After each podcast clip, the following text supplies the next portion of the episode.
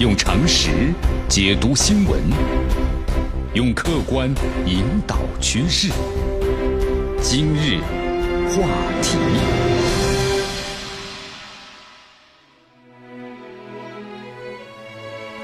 好，欢迎大家来到今日话题啊！今天的今日话题啊，将呢能和大家谈谈关于咱们的这什么呢？企业的文化和企业的这个处罚啊。呃，咱们先说一个新闻吧，就是根据《工人日报》呢报道了消息，说年终了，朋友圈不少人呢纷纷晒出了这个单位的年终的福利啊，比如说发多少年终奖呀，或者发什么东西啊等等。但深圳某科技公司啊，有一位员工呢却晒出了一张公司开的罚款单，因为工作失误，罚款是一万一千三百六十六元，分六个月扣完。后面还写了一段话啊，辛苦干了一年的活，不但没有年终奖，反而被罚了一万多元。这事儿啊，在网上呢是引发了热议。好，看了这个新闻之后呢，江南就想到了一个词儿“糟心”啊。什么叫糟心啊？这这这就是糟心啊！你说辛苦了一年了，对吧？呃，不管怎么样吧，别人拿年终奖来告慰一下自己啊，但是呢，自己钱是没拿到，而且还被罚款了。那么这个罚款呢，还是被什么呢？各种奇葩的理由罚款了。比如说，咱们举个例子吧，两人说话。被第三人呢听见了，哎，你们俩上班说话啊不行，来罚款。下班之后呢，手机关机为由，哎，打电话了，哎，没找着你，电话关机了，也罚款。呃，这些理由听起来是不是有点奇葩呀？对。好，话说回来了啊，平心而论，这企业呢有自己的自主管理权，但是自主权的权限呢，目的什么呢？加强对员工的管理，无可厚非，没什么。但是有一点呢，这不意味着你企业想怎么样就怎么样啊，想怎么管就怎么管。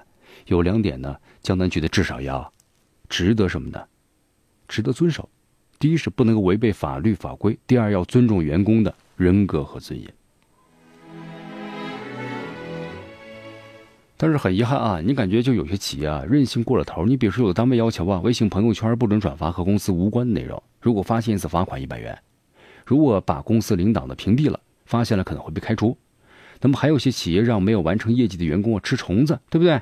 还有打耳光、当街的跪爬，甚至是胸前呢举这个混吃混喝奖的警示牌等等。所以很多网友们就这么感慨呀：这些处罚呀，简称处罚啊，奇葩的处罚方式，不断的刷新了认知。怎么还会有这样的感觉呢？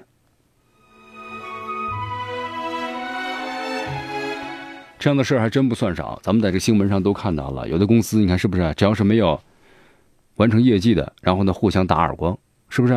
然后到这个大街上去做俯卧撑，等等等等，非常非常的多。不过呢，在这里江南说了啊，企业呢你确实有权利，对吧？但是呢有一点，你这个权利啊要依法依规。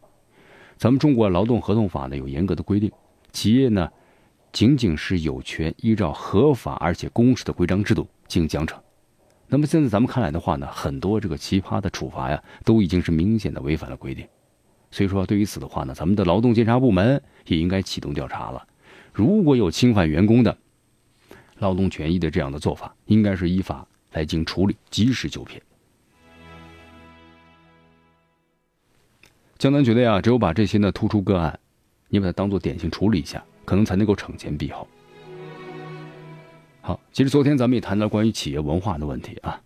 企业文化呀，如果你不关心这员工，而总是搞些奇葩的事儿来整这个员工，可能慢慢的这样企业和员工的关系会越来越疏远的啊，没有人情味儿，是不是？所以说，对于咱们企业而言呢，你要意识到这员工是人力资源，对待员工的态度还要涉及呢自身企业文化的正些。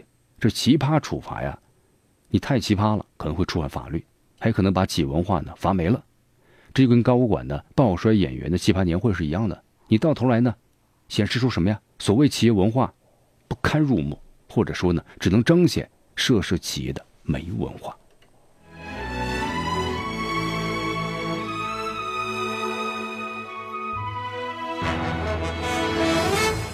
用常识解读新闻，用客观引导趋势。